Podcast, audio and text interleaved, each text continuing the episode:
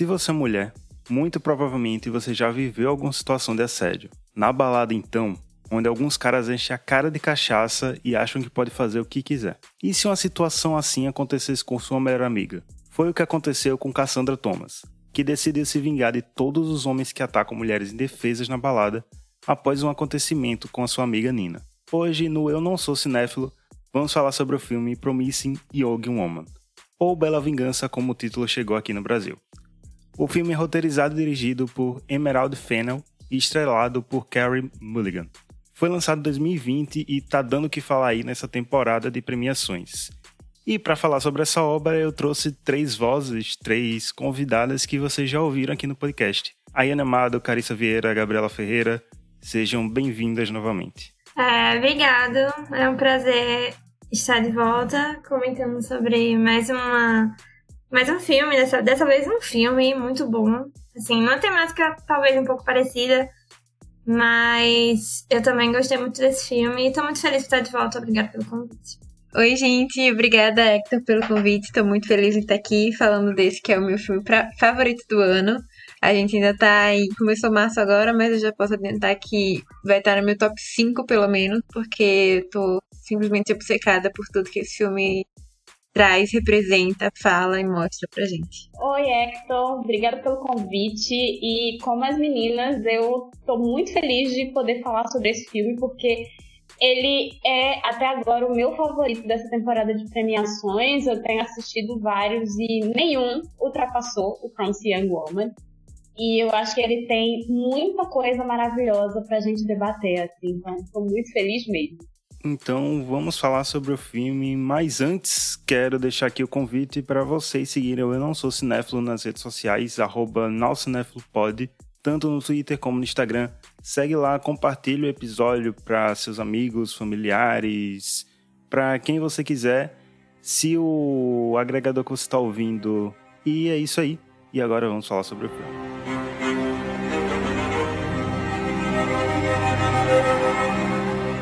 Eu sempre gosto de começar falando de expectativas, né? E esse filme foi um que eu fui ver sem expectativas, porque eu não sabia nada sobre o filme. Eu literalmente não sabia nada sobre o filme. Eu soube da existência do filme alguns momentos antes de apertar o play. Então eu fui totalmente surpreendido pelo filme e me conquistou muito. Eu assisti duas vezes.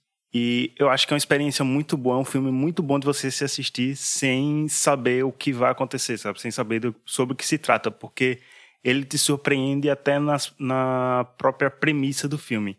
E vocês, meninas, tinham alguma expectativa sobre o filme ou foi um, mais uma experiência parecida com a minha? Eu tinha algumas expectativas, primeiro porque ele foi produzido pela produtora independente da Margot Robbie, que é, tem essa proposta de alavancar vozes femininas e fazer filmes sobre mulheres fortes, então eu já estava com essa expectativa que ia ser meio sobre isso, e porque eu gosto muito do, do trabalho da Margot dentro, é, em frente às telas e por trás delas também como produtora, então eu já sabia que vinha coisa boa por aí, mas a Margot rejeitou ser a protagonista. Ela disse que achava que o papel não era para ela, e isso me deixou com o pé atrás, então eu estava meio querendo entender porquê. Agora, vendo o filme, faz todo sentido, mas eu achava que ia. Eu achava que não ia ser tão bom por causa disso.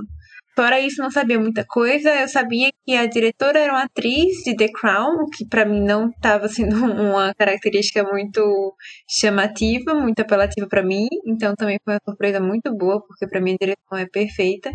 Agora, né, que eu, depois que eu assisti o filme. E para mim o filme já me conquistou na cena de abertura com aquela cena totalmente irônica, com a música cantando Boys, da Charlie XX, só que a imagem sendo totalmente com boys totalmente grotescos e sendo exatamente o que a gente vê na maioria dos homens hoje em dia. Então, para mim, já me conquistou ali, já tava querendo gostar do filme e realmente foi o que aconteceu. No meu caso, eu tinha ouvido falar, assim, do filme, porque a gente, lá no Gente Pipoca, pra quem não sabe, eu faço parte da equipe, e a gente tava comentando bastante sobre a temporada de premiações e ele tava sendo um filme que tava sendo bastante falado. É, tava sendo, tendo aquele buzz, sabe, por trás. Só que realmente eu não sabia nada sobre a história, bem o básico mesmo, acho que tipo, duas linhas de sinopse quando eu fui assistir.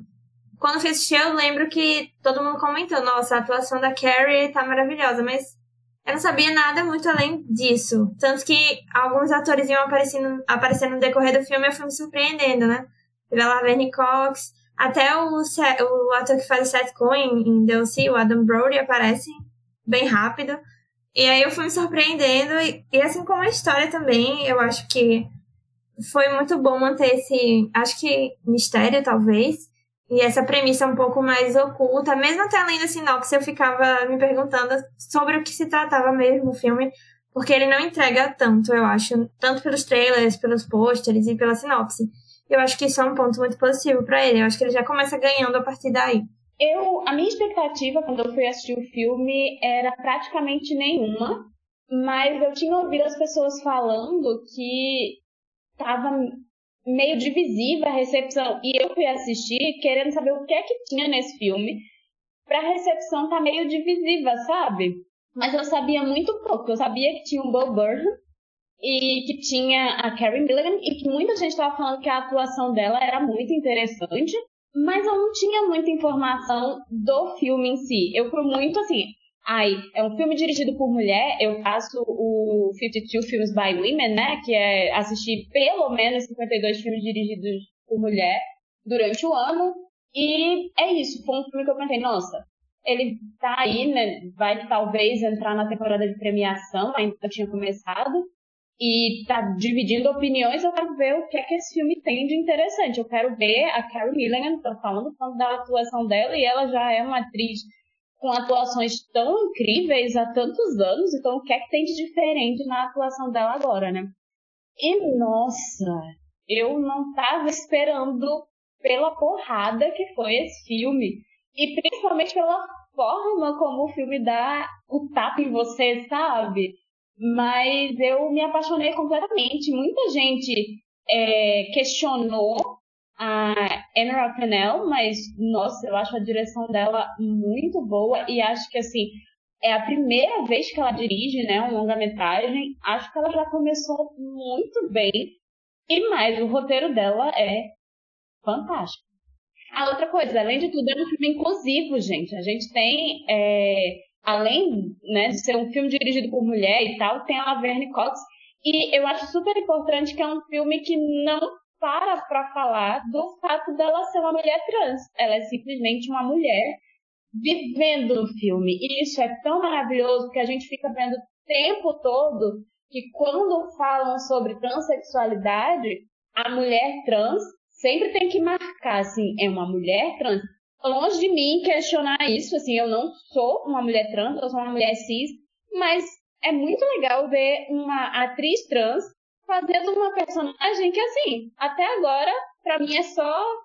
Eu não sei se ela é uma mulher cis ou se é uma mulher trans. Para mim é uma mulher, e ponto. Porque é isso, né? Mulheres trans são mulheres, então achei maravilhoso. Só para reforçar, então, que todos os quatro já falaram até agora, quem estiver ouvindo eu acho que seria muito favorável vocês pararem e assistir, quem não fez isso ainda, para escutar o resto, porque, enfim, o filme inteiro é um mistério e você vai desvendando aos poucos. E é muito legal você ter essa experiência e não escutar antes de outras pessoas. Concordo perfeitamente com a Ayane. Então, pausa esse episódio e vai assistir que não assistiu. E depois volta da play e ouve o resto, porque eu tenho certeza que o debate vai ficar bem legal. E Carissa falou do roteiro, e eu acho esse roteiro bem interessante porque ele tem três atos muito bem definidos. E não coloco isso como defeito, na verdade é um acerto bem grande do filme, os pontos de virada que ele dá. Porque cada atos eles são bem diferentes, então dá para vocês analisar, dá para analisar eles diferentes, não diferentes, mas separadamente. Então acho que fica até melhor da gente comentar sobre eles. E tem esse, vamos dizer, prólogo que é justamente essa boate que começa a galera lá com roupa social engravatada, os machos dançando, batendo na bundinha, parecendo Rodolfo e Caio do BBB. E aí tem os três amigos conversando e olhando para a Cassandra, que nesse momento ainda não tinha sido apresentada, e que ela aparentemente tá bêbada, tá não tá mais sã, não tá mais conseguindo se movimentar direito.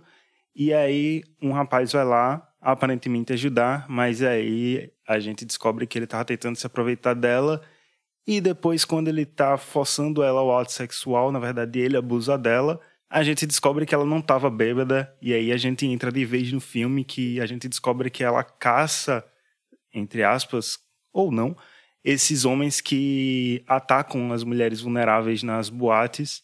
E aí tem até um mistério, né?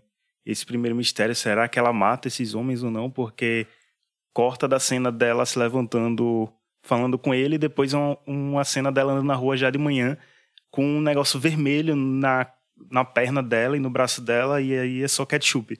E eu acho que foi uma piada muito legal. Mas já começa assim o primeiro ato, né? Apresentando muito bem o filme. E a gente conhece essa personagem super solitária, amargurada, que a única coisa que ela quer saber é de caçar esses homens e de alguma forma tentar superar esse trauma ou vingar essa amiga que sofreu esse abuso que a gente descobre mais pra frente, né? Eu acho que não é ketchup, eu acho que é geleia de morango, porque ela tá comendo cupcake e ketchup com cupcake ia ficar muito ruim. Mas, enfim, sim, esse detalhe também eu achei fascinante. Já no começo, corta a cena primeiro, né? Vamos lá. Começa com a ironia da cena do boys. Ó, oh, gente, antes de qualquer coisa, se vocês estiverem procurando imparcialidade vindo dessa voz aqui, não vai ter, porque eu tô apaixonada pelo filme. Só vou falar bem, só já estou jogando aqui que não vou falar nenhum defeito, porque realmente não tem. Mas tá, começa com a cena super irônica dos boys dançando, sendo totalmente escrotos. É, nada a ver com a, com a letra, com a vibe da, da música e com a letra em si da música. E aí aparece Seth Cohen, que é um dos grandes queridinhos dos corações das meninas de, sei lá, da faixa etária exatamente da Carrie Mulligan, eu diria. E da minha também. Então tem essa faixa daí. Ele é o Seth Cohen, aquele fofinho maravilhoso de Deus. E, e ele é o único dos três que parece que não tá sendo escroto com ela. Ele realmente quer ser legal com ela, levar ela para casa dela em é, sã e salva. Só que não é isso que acontece. Ele é mais um dos boys. Daí corta bem na cena que a gente não sabe o que vai acontecer. A gente só viu que ela não tá tão bêbada quanto ela pediu estar. A gente vê que o Seth Cohen não é esse mocinho todo, e daí corta pra a perna dela ensanguentada, que na verdade é geleia. Então já fica, sei lá, cinco minutos de filme, a gente já teve muita informação e muito do que a gente achava já foi desconstruído. Eu acho que o filme inteiro é exatamente sobre isso. E daí logo depois a gente vai descobrir, logo depois não, ao longo do filme, né, a gente vai descobrindo que ela não é essa sociopata. Ela só tem uma sede de justiceira, na verdade. Ela não é uma vingativa, ela não machuca ninguém. Todas as vinganças dela, ela procura conscientizar a pessoa do erro dela. Ela não chega a machucar, ela não chega a efetivar nada, ela só assusta. E ela assusta no sentido de eu quero que você veja como isso é errado. E é muito legal durante todo o filme. E aí, não sei se vocês perceberam isso, né? Eu acho que eu bati o recorde aqui vendo quatro vezes esse filme, sim, estou louca. Mas ao longo dessas quatro vezes eu fui percebendo que tem várias metáforas com anjo. É, esse justiceiro e esse anjo. Com várias cenas ela tem asa, literalmente asas. É, o frame coloca ela no meio da cama e aí o, o, a cabeceira da cama tem um formato que, que quando ela tá no meio parece que tem asa. Mesma coisa com o sofá daquela sala horrorosa da mãe dela. As músicas que tocam também tem alguma ligação com coisas angelicais. Então é isso, ela nunca não é essa pessoa malvada, vilã, ela é só essa, esse anjo que tá tentando procurar alguma coisa para fazer sentido na vida. E, enfim, maravilhoso, perfeito. Já desde o começo a gente já vai entendendo isso. A forma como ela dá o tom de que é meio que esse thriller, mas também é um pouco de comédia, mas também é um drama. E tudo isso na, nos primeiros cinco minutos é fascinante. Fascinante. É algo que, assim, esse filme é daqueles que eu assisto com inveja porque não pensei nisso antes.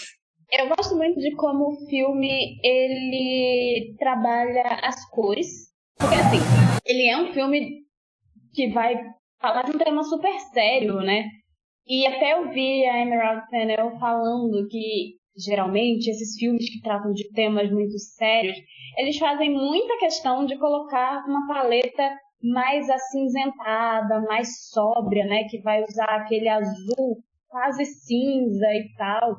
Ou ele vai pro lado oposto do excesso de dramaticidade de um vermelho, mas é muito interessante como ela pega quase uma paleta do que falaram há alguns anos como estética do Instagram, né?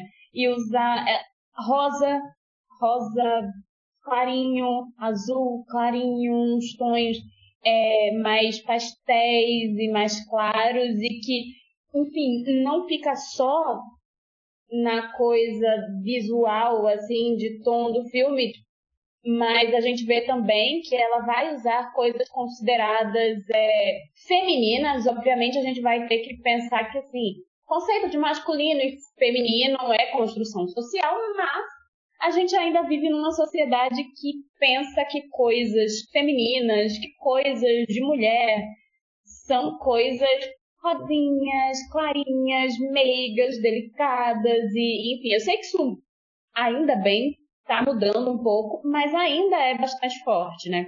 E aí ela vai usar uma trilha sonora com Britney Spears e o auge, né, que é usar Paris Hilton.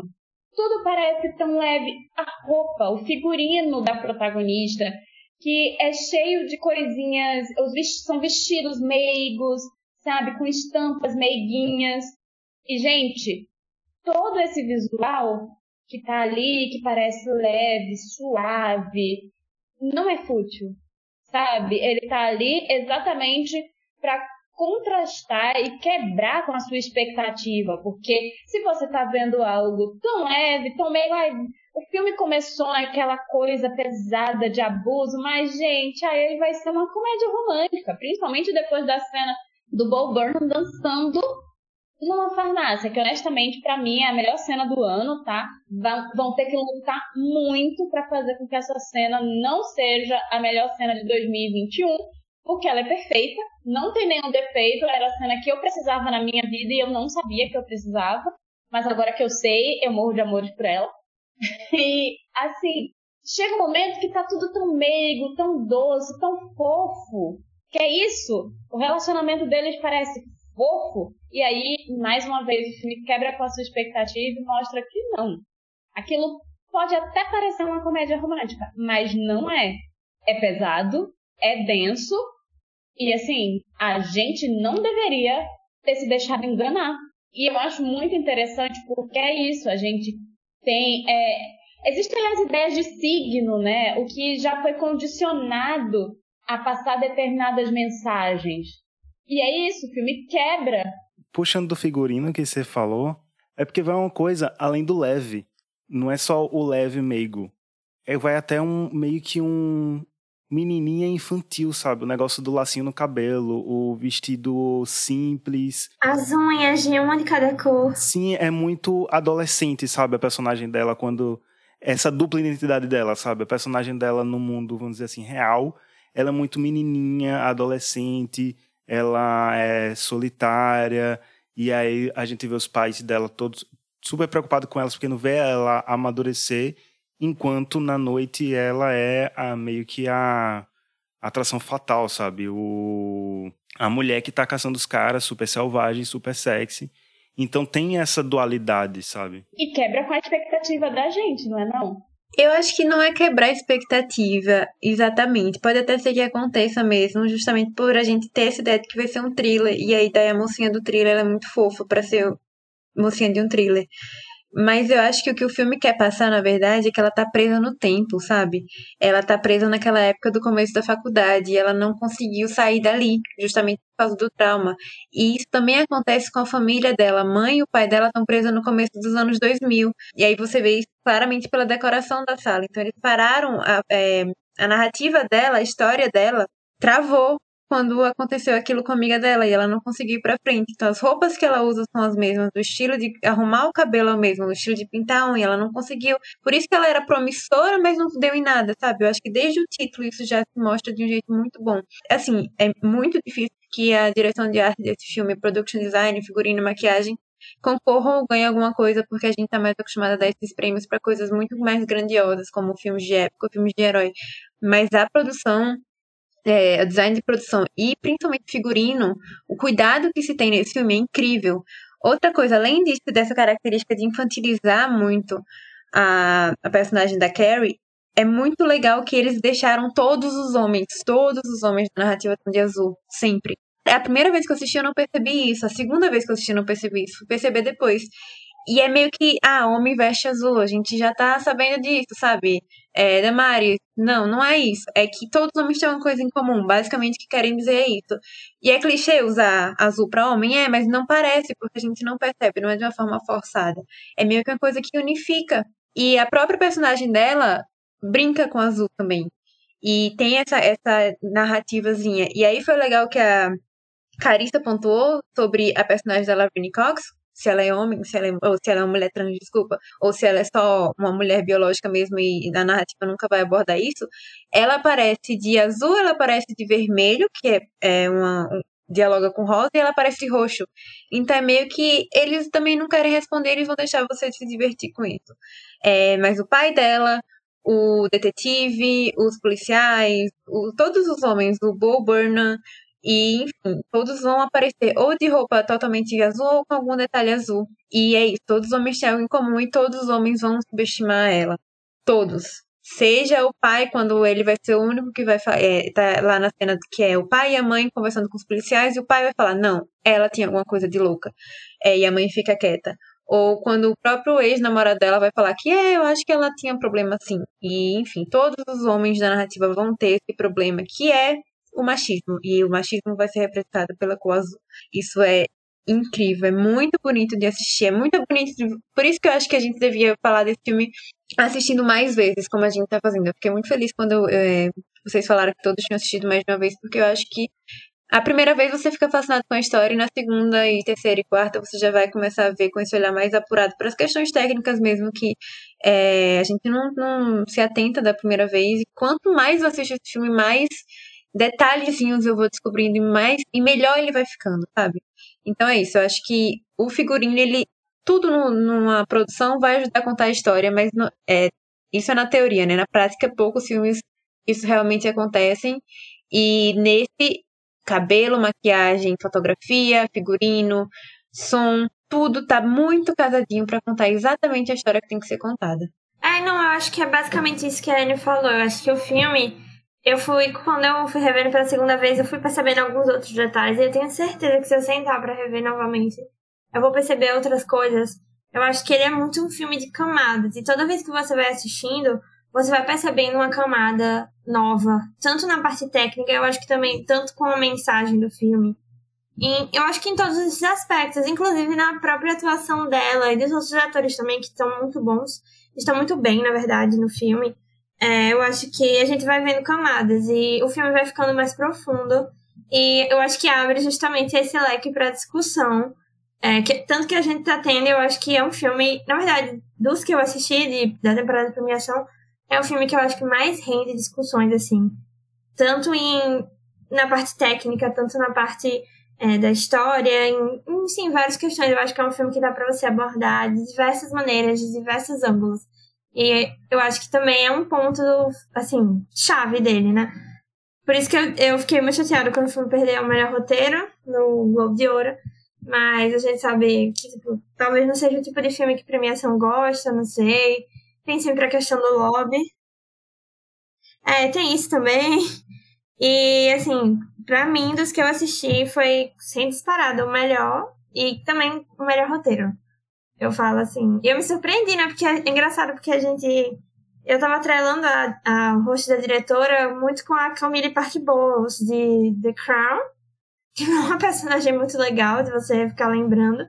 E aí eu totalmente agora tô apaixonada por ela. e acompanhando outras coisas da carreira dela. E é, é, bom porque também a gente conhece novos talentos, né? Eu não imaginava que ela era uma diretora tão incrível quanto ela se provou ser. E falando nas premiações, sem contar que boa parte de quem julga as premiações são homens e esse filme bate muito no ego de nós homens, né? Muito. E é engraçado que, assim, eu vi, assim como a Carissa, eu vi críticas mistas, mistas e eu não tava entendendo. Eu não sei se vocês lembram, Hector e Gabi, a primeira vez que eu assisti o filme, coloquei no Twitter que tava secada, e daí falei para vocês dois assistirem, a gente saiu no outro dia, e a primeira coisa que eu falei para vocês foi: eu tenho certeza que as pessoas vão achar alguma coisa para falar mal desse filme, apesar de eu não conseguir saber o que elas vão achar. Lembra que eu falei isso pra vocês? Então, daí, agora, antes desse episódio, eu fui ver. E quando eu gosto muito de um filme, eu tento não ler críticas, porque já fiz a minha opinião e não preciso, mas dessa vez eu fui ver para esse episódio e de fato tem muitas críticas, obviamente a maioria é de homens, falando que é muito utópico e que é um filme de vingança, mas ela, a diretora e roteirista, não deu pra gente o gostinho final da vingança, que é ter aquilo concretizado, enfim. Como eu disse, não tenho que criticar desse filme e eles estão procurando desculpa. Porque eu acho que, na verdade, esse é um ponto muito bom do filme. Porque enquanto eu tava assistindo, eu ficava, nossa, mas por que, que eu não faço isso, né? Por que, que eu não vou na balada finge que tô bêbada e dou uma lição de moral pros caras tudo? E aí o final mostra por que, que eu não faço isso. Porque é extremamente perigoso. E porque não vai dar bom no final. Eu achei muito bom não ter terminado do jeito que a gente quer que termine. Eu achei muito bom o personagem do Bo Burnham não ser o mocinho, porque eu tava muito brava quando eu tava assistindo a primeira vez e eu me apaixonei por ele também, porque é impossível uma pessoa que tenha coração assistir a cena da música da Paris Hilton na farmácia e não se apaixonar por ele. E daí, quando eu assisti aquela cena, eu fiquei, nossa, ele é perfeito, ele vai ser a salvação dela. E eu queria que isso acontecesse porque eu estava apaixonada por ele, mas ao mesmo tempo, eu odiei o fato da salvação, da redenção dela ser um cara, sabe? Ela devia ser independente sozinha. E aí, mais uma vez o filme dá um tapa na minha cara falando, aí ó, como você é bobo, você confiou num homem. Eu disse pra você não confiar e você foi lá e confiou de novo. E o filme inteiro é sobre isso, só que aí o filme inteiro lembra, os homens não só são escrotos, eles são bem piores, eles são maléficos, eles são egoístas e olha o que eles podem fazer com você. Então, é isso, eu achei muito bom. É, o, o que os críticos estão reclamando, para mim, é o ponto alto do filme. Que não tem essa de, ah, vai dar tudo certo. Não é um filme do Tarantino vai dar merda se você tentar fazer isso. Então, queria que fosse essa utopia, mas. E aí, as duas primeiras partes do filme, que, de novo, assim como o Hector falou, eu acho que essa estrutura clássica, ela existe por um motivo, ela existe porque ela funciona. E a maioria dos, dos cineastas atuais, contemporâneos, tentam fugir dela, porque ah, já foi feita muitas vezes, mas eu sou totalmente a favor e esse filme é a prova de que funciona e funciona muito bem. Eu gostei muito dos dois primeiros, das duas primeiras partes serem essa utopia e a terceira acordar a gente da utopia. Então, para mim, não tem. Se esse é o único defeito do filme, não é um defeito de jeito nenhum. Eu gosto muito, sabe? Você falou umas coisas que para mim são bem interessantes, porque eu tinha notado muito isso de como os homens estavam falando mal do filme. E tem um detalhe que para mim é muito curioso, é o quanto eles falam que o filme demoniza homens. E, pessoalmente, eu não acho que o filme demoniza homens. Eu acho que uma coisa muito importante que o filme faz é mostrar uma realidade. É a quantidade de homens que existem, que estão aí fazendo coisas horríveis e que, na verdade, eles, inclusive, acham que eles são caras muito legais, entendeu? Porque a quantidade de vezes que a gente vê dentro do filme, entendeu? O cara passando a imagem de legal ou o cara dizendo que é legal. Eu acho muito interessante que o filme começa com uma cena que a gente já vê o cara olhando, sabe, achando tão ruim os amigos dele, que são tipicamente aqueles homens machistas e que ficam menosprezando mulheres. Rola bem no início isso, né? Uma piadinha que a mulher não ia sair com eles e o cara tá lá, né? O personagem do o, o eterno OC, né? O Adrian Brody, que fazia o Seth. E ele parece muito incomodado com o que as pessoas estão falando, com o que os amigos dele estão falando, porque ele se vê como um cara diferente.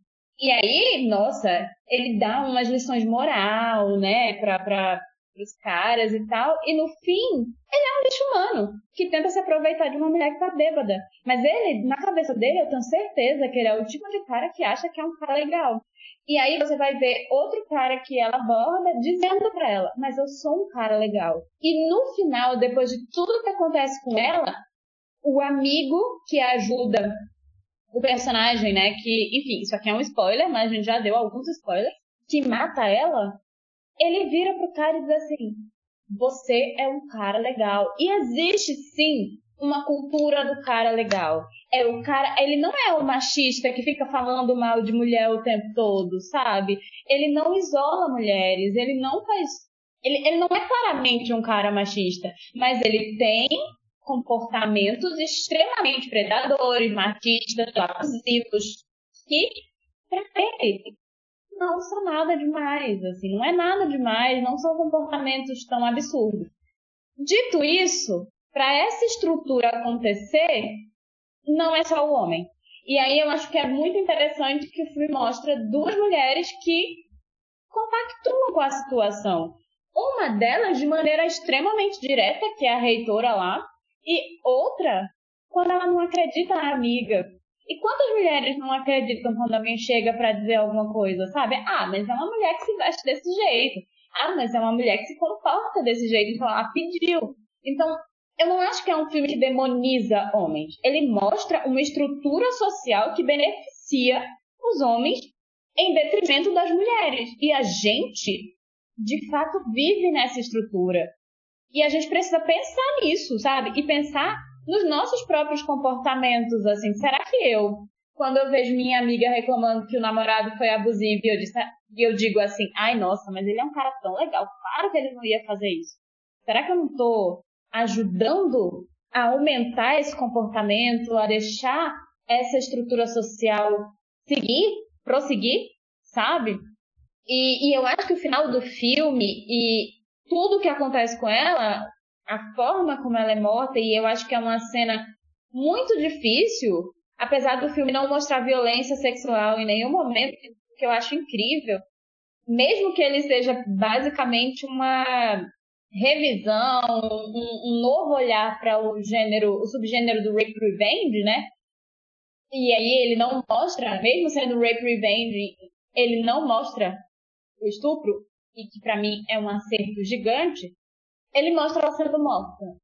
E é uma cena tão séria, sabe? E me dói tanto ver aquilo e eu não estava esperando, sabe? Quando eu vi a primeira vez eu não esperava aquilo ali. E é muito doloroso. Mas assim, eu vi muita gente criticando e dizendo, nossa, era para ter mandado uma mensagem de empoderamento. E aí eu vi uma entrevista com a Emerald Fennell e ela dizendo exatamente que assim, ela cogitou dar um outro final, mas seria tão irreal. E é isso. A gente não pode fechar os olhos para a quantidade de feminicídio que existe, sabe? A quantidade de mulheres que vêm morrendo porque são mulheres. E mais, é muito legal a ideia de pensar, nossa, eu vou me vestir matadora, vou para uma balada, não agora que estamos em plena pandemia, mas em épocas que as pessoas iam em balada, né? E vou fazer todo um, um, um jogo como ela faz com os caras. Mas, gente, eu tenho medo de morrer. Eu ando numa rua de noite e se um homem vem atrás de mim, eu tenho pavor. E a gente não pode esquecer disso, sabe? A gente não pode esquecer que a gente vive num mundo que é assustador ser mulher. Só por ser mulher. Eu acho que quando eu fui assistindo o filme, a minha primeira sensação foi basicamente essa, na cena. Nas primeiras cenas mesmo, quando ela, ela confronta o personagem do Seth Cohen, a primeira coisa que eu pensei. Do Seth Cohen é ótimo, né? Do Adam Brody. É, já tá tão na minha cabeça que fica difícil desatrelar. Mas eu acho que foi por isso mesmo que ela escolheu ele. Exatamente. E eu acho que até a escolha do ator que faz o par romântico dela foi justamente pra gente se apaixonar pelo jeitinho. Ele é tão engraçado, ele é tão carismático, né? Ele é um dos grandes comediantes dos Estados Unidos também. Na hora que eu vi, eu bati o olho e fiquei, eu conheço essa voz de algum lugar. Eu lembrei do stand-up dele. Então, eu acho que justamente, voltando ao ponto que a Carissa falou, na primeira cena mesmo, eu, o medo já bateu. Eu fiquei, meu Deus, ela tá confrontando o cara na casa dele. Primeira coisa que eu pensei, meu Deus, esse cara vai pegar uma faca e matar ela, ou pegar uma arma, porque nos Estados Unidos, né, posse de arma liberada, e matar ela. Então, tipo, isso foi um medo constante que foi crescendo em mim durante o filme, quando eu via ela se colocando naquelas situações de perigo, principalmente quando ela estava próxima de homens. E isso foi me dando medo. Então, quando a gente chega naquela cena ali, naquele ápice, eu acho que alguma coisa em mim já falava que aquilo ia acontecer, porque ela tava numa casa com literalmente, sei lá, 10, 12 homens, e então, tipo, a probabilidade dela sair daquilo machucada em diversos aspectos era muito grande. E assim, eu acho que o filme dá o final. É um final agridoce, né? Eu acho que assim. Ao mesmo tempo que você tem o sentimento de tipo, ok, ela conseguiu, ele foi preso, né? você também tem aquele sentimento de dor pela vida dela, né? Por ela ter morrido. Mas eu acho que, assim, para mim é um final extremamente satisfatório. Eu acho que. Não sei, eu, talvez. Eu acho que não tem outro final. Eu acho que o final tem que ser esse mesmo. Eu não consigo pensar em uma outra saída. Eu acho ele catársico, assim, sabe? É chave principal mesmo pro filme. E eu acho que pra mensagem que ele quer passar. Porque o filme, como vocês falaram, ele é uma sequência de tapa na cara. E o final, especialmente, é um tapa muito grande nessa cara. E é legal que quando ela morre, acontece a mesma coisa que quando ela tá sendo seduzida ou levada pra cama pelo personagem do Adam Brody, a.k.a. Seth Cohen. Ela tá com os braços abertos, muito abertos. Ela tá sendo como se fosse uma paródia da imagem do Cristo crucificado. E das, das duas vezes, quando ela morre, assim que ele sai de cima dela, ela tá com esses braços abertos e na cena da cama também. Então eu acho que mostra muito quem que ela representa, sabe? Não que eu acho que esteja tentando fazer um paralelo com a jornada de Jesus Cristo, nada disso. Mas essa de uma pessoa injustiçada, sabe? Uma pessoa que tá ali por um propósito e que tá sofrendo as consequências disso. E eu acho que quando ela morre é isso, ela morreu pela causa dela. E ela morreu, sim, é triste, por uma vida desperdiçada, mas ela morreu por esse propósito, então não foi tão desperdiçado assim. E aí, depois vão provar isso, que realmente não foi à toa. Ela já tinha planejado tudo. Então, quando falou, ah, não foi um, não é um filme que tem uma vingança catártica, não sei, eu senti uma vingança catártica quando eu vi aquele personagem lá do melhor amigo do Wall correndo desesperado e quando eu vi o Wall sendo preso, eu achei muito bom, eu fiquei muito satisfeita. E eu achei que foi uma. Ela estava disposta a morrer por isso, sabe? E o filme deixa isso bem claro quando tem essa imagem dela de braços abertos. Ela abdicou da vida dela por essa causa, que é a causa que ela vem vivendo sei lá quantos anos. Então eu acho que, não sei, todas essas críticas que estão aí é porque não assistiram o filme direito ou porque queriam odiar.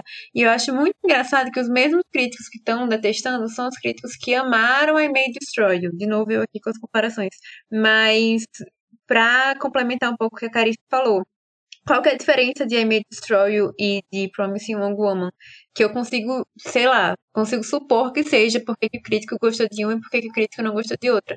É que em I May Destroy You, os homens que são escrotos, eles são mais pontuais, eu diria. Então, ai, não é todos os homens, é aquele homem específico que passou pela vida dela. E o fato de ser uma história real, acho que também meio que não deixa margem para você reclamar de alguma coisa, porque foi aquilo que aconteceu com ela. É, já Promising Woman, como é, todos os homens têm alguma coisa escrota, eventualmente, mesmo que seja o pai dela, é, mesmo que seja o homem que diz que ama ela, daí o crítico vai se ofender, porque vai falar, nossa, mas eu não sou machista, e aí eu tô representado por esse cara aí. Eu acho que esse, essa é a grande diferença, porque os dois são filmes de é, vingança, que falam de. tem uma pegada feminista muito forte, que falam de, de abuso sexual, e falam de uma maneira muito crua e nos envolvem, mas tem um pouco de. É, envolvem psicologicamente, tem um pouco de mistério e tem um pouco de comédia também. E todos muito bem feitos, muito bem atuados. Eu só consigo ver essa diferença, de verdade. Infelizmente, acho que faltou imparcialidade aí por parte dos críticos. Tem duas coisas que eu queria falar sobre a cena. Sobre a cena final, não, sobre o final, né? Uma é que é, Gabi falou, né, que a probabilidade dela sair de lá daquela casa seria bem pouca pela quantidade de homens que ela estava rodeada, e ela sabia disso, tanto que ela preparou esse, vamos dizer, esse grande plano final, né? Ela mandou lá o celular para o advogado e ela preparou tudo em caso ela morresse. Então ela sabia que tinha essa probabilidade, ela sabia que ela provavelmente não ia sair daquela casa viva. Então ela já tinha preparado isso. E a cena da morte é uma cena realmente muito forte, como a Carissa falou, só que tem uma coisa que eu acho muito legal nela, muito interessante, é que ela não tem som. Tipo, ela tem o som, aqui é a trilha sonora de fundo, mas ela não tem o som da cena, o som diegético. Você não vê o cara gritando enquanto tá apertando a cabeça dela e você não vê ela gritando sufocada, mas você fica sufocado por ela, pela perna dela debatendo, pelo, é, pelos braços, você não consegue ver. Você sente a agonia dela ali, sabe? Então, mesmo eles é, a diretora escolhe não colocar o som diegético na cena, ou seja, o som da fala dele, né, o som ambiente, ainda assim ficou uma cena muito pesada, sabe? Uma cena muito forte, muito impactante. E é longa também, né? Então essa sensação de sufoco dura mais, perdura, na verdade. Eu acho interessante porque foi uma escolha da diretora né, não ter essa violência gráfica, porque ela poderia muito bem mostrar ali ele em cima com a perna dela, sem o travesseiro, ou mostrando barulhos mesmo, né, dela sendo sufocada ali. Mas eu acho que a diretora pensou que a gente já vive tanto rodeada de tanta violência que ela quis é, levar aquilo de uma outra forma, né? De uma forma mais, eu não digo suave, mas de uma forma que nos fizesse prestar atenção em outras coisas. De, tipo, por exemplo, de prestar atenção ali na, na trilha sonora, de prestar atenção no movimento da perna que ela faz. Não precisa a gente ver um, o corpo dela, a gente não precisa ver, por exemplo, o vídeo da amiga dela sendo assediada, porque a gente sabe a seriedade daquela situação, a gente não precisa ver nada gráfico.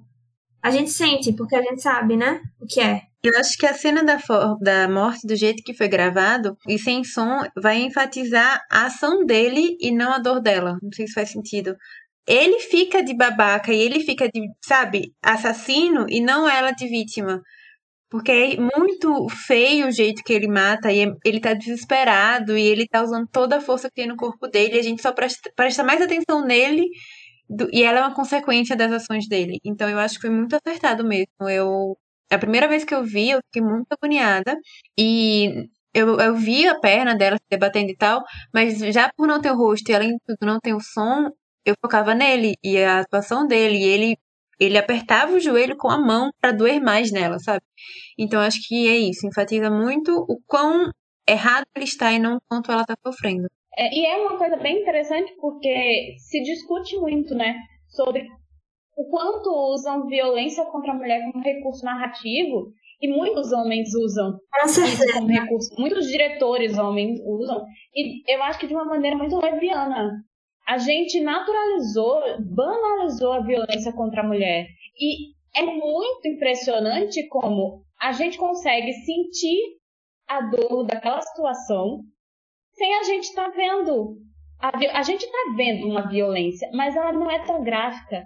E, gente, mulheres vivem violência. A gente que é mulher vive violência o tempo todo. É, eu tenho muita sorte de nunca ter vivido nenhuma violência sexual. É, não deveria ser sorte, né? Deveria ser um direito para todo mundo. Mas não é. A gente sofre várias microviolências o tempo todo. E, enfim, não deveriam estar minimizando o sofrimento, sabe, das mulheres. Tem mulher que já sofreu mais de uma violência sexual e, enfim, entre outros tipos de violência. Então, a gente vê aquilo ali, eu acho que é de uma sensibilidade muito grande, ao mesmo tempo que me impacta muito mais, sabe, do que ver uma mulher sem roupa sendo subjugada é, e eu vendo isso o tempo todo, porque assim, banalizaram isso no nosso cinema, banalizaram isso na televisão, e na verdade, quando eu vejo esse tipo de coisa, eu fico me sentindo muito enojada. Quando eu vejo violência gráfica, sabe? Com, contra a mulher. Eu já desisti de muita série, eu já desisti de muita série, muito filme, por conta justamente, talvez a mensagem que ele quis passar não fosse aquela, enfim, não importa. Mas eu já assisti, assisti muita coisa justamente pela violência gráfica. De você ter uma cena de estupro que talvez não acrescente nada numa narrativa, tá ali só por tá, sabe? Isso machuca. E, e, e ver assim, de forma gratuita, machuca. Então a gente, no filme, a gente sabe o que aconteceu e em nenhum momento a gente precisou ser ver, sabe? A gente só precisou ser lembrado e ouvir aquilo, porque a gente sabe o que é e não precisam ver. E eu acho que isso foi algo muito, muito bom do filme. E isso fica muito explícito quando ela olha o vídeo no celular, que a gente só ouve as vozes, todas as vezes que ela dá play, a gente só ouve as vozes e nunca vê o vídeo. Então foi também um acerto muito grande. E tem um personagem que eu acabei citando e eu queria saber o que vocês acham dele, porque é uma cena bem interessante. É, porque vocês falaram, né? Todos os homens têm defeitos no filme, todos os homens são maléficos. E tem o advogado, que é naquele que ela tá indo é, se vingar de um a um, que, que fizeram a, o cara, o, Almor, o Almore, sei lá, sair impune pelo que ele fez com a Nina. E ela vai até o advogado e é uma. meio que ela fica em choque por ele não ser agressivo com ela. Ela estava esperando a agressividade dele o tempo todo, porque eles estão distantes um em frente ao outro, ela sentada no sofá, ele na cadeira, e ele vai se aproximando de uma forma muito brusca e toda vez que ele faz um movimento, ela faz um movimento de recuar, porque ela tá com muito medo dele. Só que essa forma brusca que ele tá fazendo de perdão, então acaba sendo meio que o único homem que acaba se redimindo na trama e é o único homem que ela vai confiar, porque é para ele que, é que ela envia o celular com vídeo, né? Então, o que é que vocês acham desse desse personagem, de como foi tratado essa, vou colocar aqui, redenção dele. Eu não sei nem se eu diria que é uma redenção, mas eu acho que é importante mostrar que. Mas, assim, eu não sei se eu diria que é uma redenção, não tenho um pensamento. É, claro, sabe, ao ponto de, de pensar assim, nossa, ele se redimiu. Eu, eu fico na dúvida se é uma redenção completa, mas eu acho que ele reconheceu o próprio erro. Eu acho que o filme mostra muito. Mostra a importância disso. Ele sabe o que ele fez. Ele sabe que as vidas que ele estragou não tem retorno. Sabe? Não tem como, inclusive, anular as coisas que ele fez. Porque, por exemplo, a amiga dela já foi. E as outras pessoas, as outras mulheres que a gente não sabe, porque ele era especialista em livrar a cara de homens que cometiam o mesmo tipo de crime que o cara que, enfim, cometeu o crime com a amiga dela. Então, quantos homens criminosos ele libertou? Então, eu fico pensando se existe mesmo uma, uma forma, sabe, dele.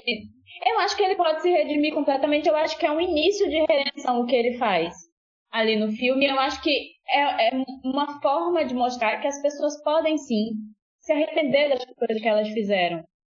E elas precisam pagar também pelo que elas fizeram. Não precisa ser através da violência, mas elas precisam pagar pelos crimes.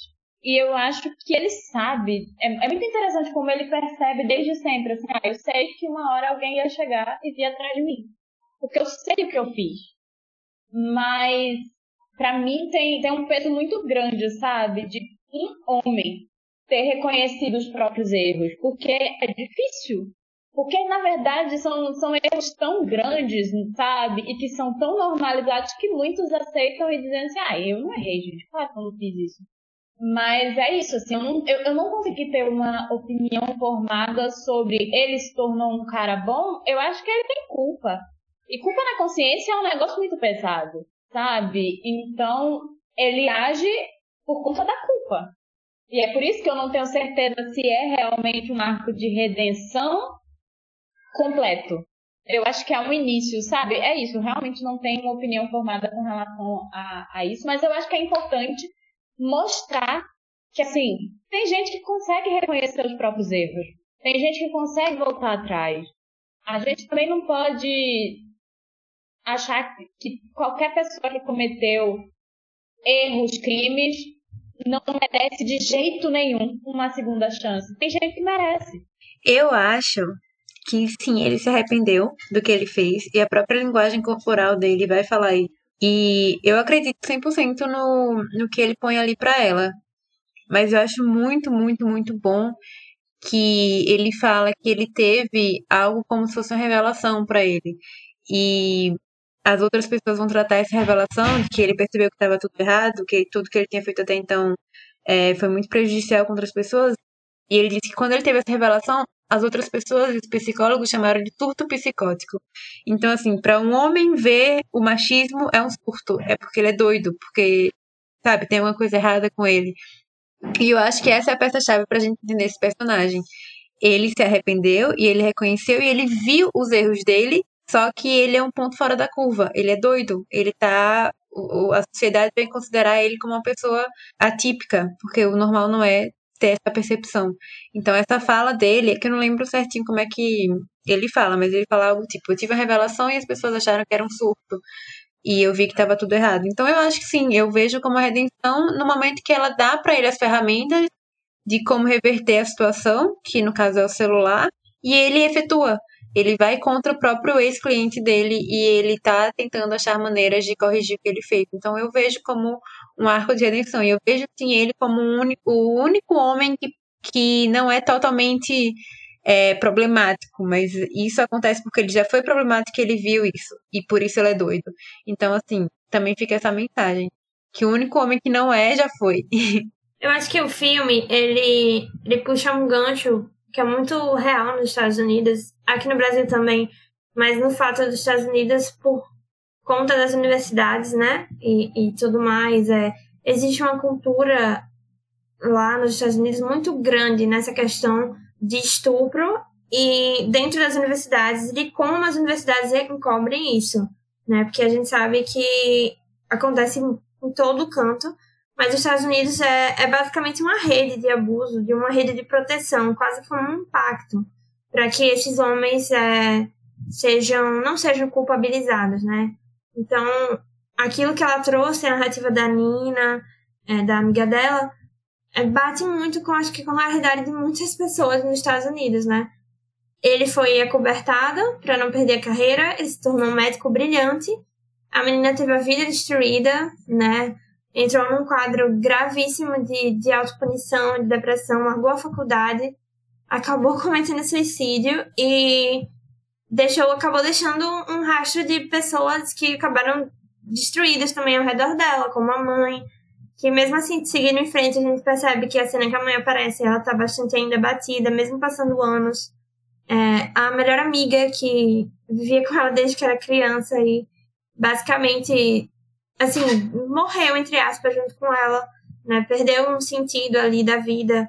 Então, é, esse rastro de destruição que a situação do... Quando acontece um estupro, é, acontece, sabe?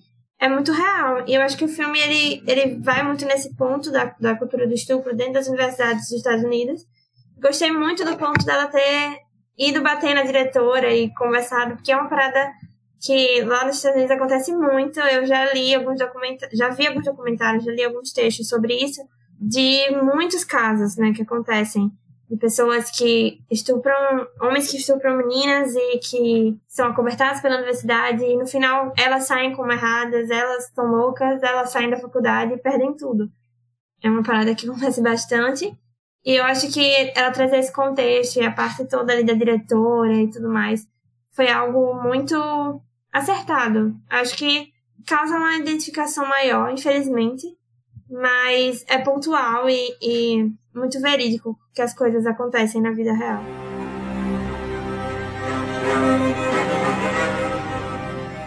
Bem, acho que a gente deu conta não de tudo, mas de bastante coisa que o filme traz. E aquele momento final de considerações, alguma coisa que chamou a atenção de vocês no filme que a gente acabou não falando, acabou não comentando. A gente falou muito pouco, acho que só a Yanni tocou no relacionamento da Cassandra e do Ryan, que depois gera uma grande decepção, principalmente quando a gente está assistindo pela primeira vez, por se encantar com ele, né? O homem fofo.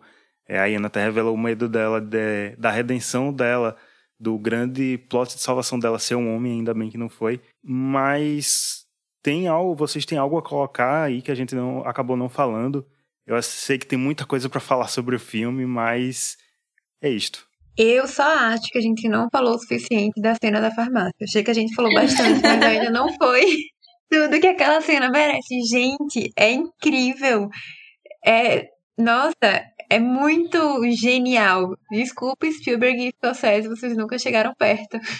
Aquela cena já é uma série icônica do cinema. As pessoas que ainda não perceberam, entendeu?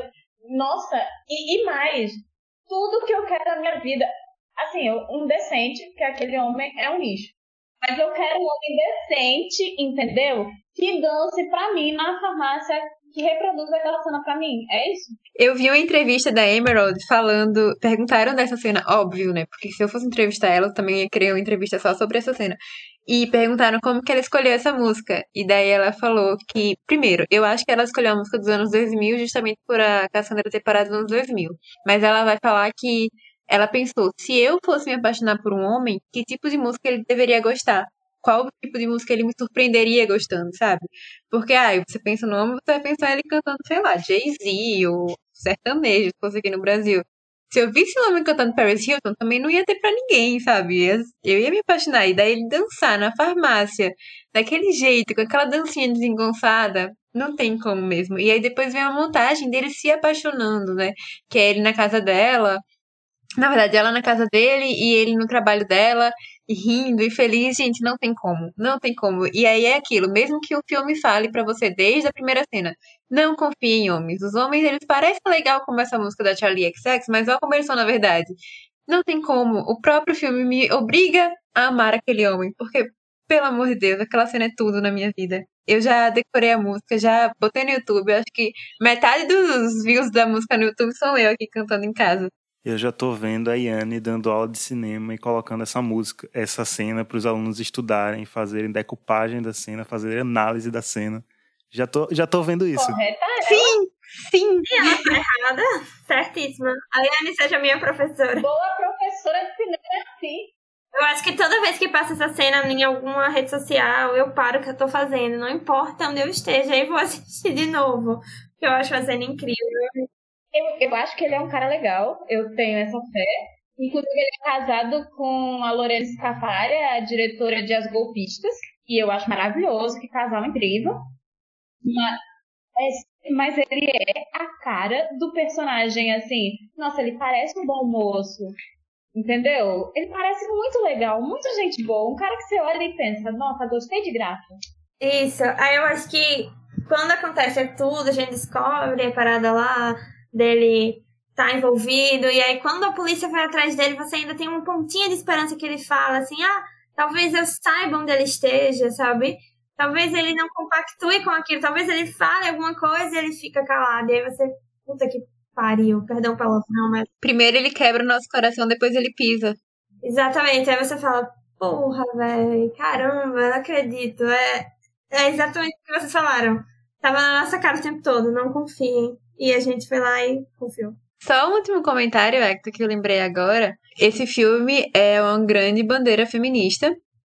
E é, teve um repórter que eu acho que foi da Variety, que foi um crítico, né? Ele foi. Ele viu esse filme muito tempo atrás, eu acho que num dos festivais, e ele fez uma crítica falando que a Carrie Mulligan parecia uma drag nesse filme. E não faz o menor sentido, porque é um filme feminista e ele é, super machista na própria crítica, né? Já para evidenciar a própria mensagem do filme. E aí a Carrie, numa das entrevistas que ela deu agora nessa, nessa fase de divulgação, porque o filme saiu agora recentemente, saiu para o público comercial, né? Ela falou que ela leu essa crítica e se sentiu ofendida, porque qual mulher não se sentiria ofendida? Não que drag seja uma coisa ruim, mas no contexto que ele pôs, na forma que ele pôs, foi para ofender mesmo. E, primeiro, eu acho que foi proposital essa maquiagem excessiva dela, porque ela, a Carrie já tem uma certa idade e o rosto dela já, já envelheceu. Ela não é uma Kardashian que se encheu de plástica e não, não pode mais mexer o rosto. Ela é uma atriz e ela mexe os músculos do rosto e tem rugas. Então, ela tem essa cara de uma pessoa da idade que ela tem, só que ela se veste como uma menininha. E aí, eu acho que foi esse estranhamento que o crítico viu e não teve, não teve a sensibilidade de perceber que justamente era essa proposta do papel. Tá, e daí, quando ela falou que se ofendeu, é, uma associação de críticos reclamou da, da posição dela como se ela não pudesse defender. Então, assim, o filme já tem toda essa mensagem feminista e, mais uma vez, ele sofre é, consequências por isso. E aí a atriz se manifesta contra tudo isso, mais uma vez, seguindo a mensagem do filme e, é, e sofre consequências também. Então, assim, só para provar na, pró na própria narrativa e fora dela, como o machismo está enraizado de uma forma que mesmo quem tenta combater não está pegando a mensagem, tá reproduzindo. Eu achei esse exemplo muito legal. Assim, claro, pra ela foi uma merda, mas foi muito claro de, ó aí, ó, você não assistiu o filme direito, você nem entendeu o que o filme quis dizer. Você tá fazendo igualzinho os caras lá do filme. E quem quiser ver essa história depois, eu achei muito legal a resposta dela e, enfim, tá tendo uma tretinha no Twitter por causa disso.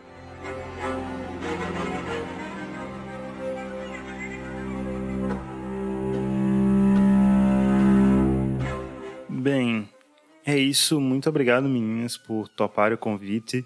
Quem ouviu o episódio de Malcolm e Marie sabem que a Iane e Carissa praticamente se convidaram para é, participarem desse episódio aqui sobre esse filme. Não poderia não chamar elas e Gabi também, que adorou o filme.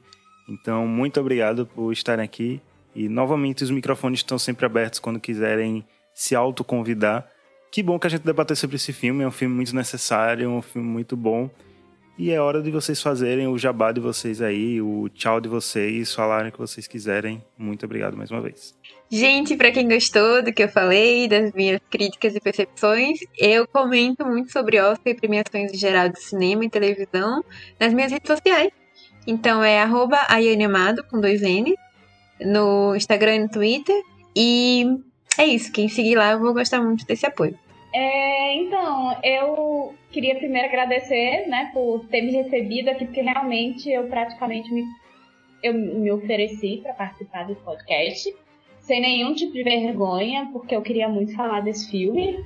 Porque, nossa, eu já falei. Se tiver mais algum lugar que eu possa falar, tamo aí, entendeu? Isso foi maravilhoso. Mas é, foi muito legal conversar com vocês. E eu tenho um canal no YouTube onde eu falo sobre audiovisual em geral, eu falo muito sobre filme, sobre série, mas eu tenho um foco razoável em negros dentro do cinema, terror e estereótipos em geral. Então, eu falo muito sobre isso e também tenho um perfil no Instagram onde eu faço posts voltados a, enfim, falar muito sobre terror e falar muito sobre negritude dentro do cinema, da TV, e é isso, é muito meu foco. E é isso. E tô no Twitter também, geralmente reclamando das coisas, porque não tem como ser brasileiro e não reclamar. Só procurar Carissa Vieira, com C, que você me acha. E eu tô sempre pistolando sobre coisas. Errada não está. Enfim, é... obrigada, Hector, de novo, por, por me ter me convidado para falar sobre esse filme. Me senti muito honrada, porque adoro essas duas outras pessoas que estão aqui, admiro bastante. É, podem me encontrar lá no Extinto Pipoca, arroba Pipoca, que eu faço algumas críticas às vezes. Também tô no Twitter, tem o nosso pod, que é Cuscuz com Pipoca, que a gente também tá falando sobre Oscar, Globo de Ouro e premiações em geral, e também sobre algumas séries de filmes específicos. E também nos meus, nos meus perfis pessoais, que é arroba GabsWho, de Doctor Who mesmo. Então é só procurar, eu tô falando sobre filmes, séries, gatos e Big Brother, então é basicamente isso. É isso, muito obrigado a você que ouviu até aqui. Sigo, eu não sou cinéfilo nas redes sociais, arroba não pod. Estamos em todos os agregadores de podcast e é isso aí, compartilhe. Até a próxima e tchau, tchau.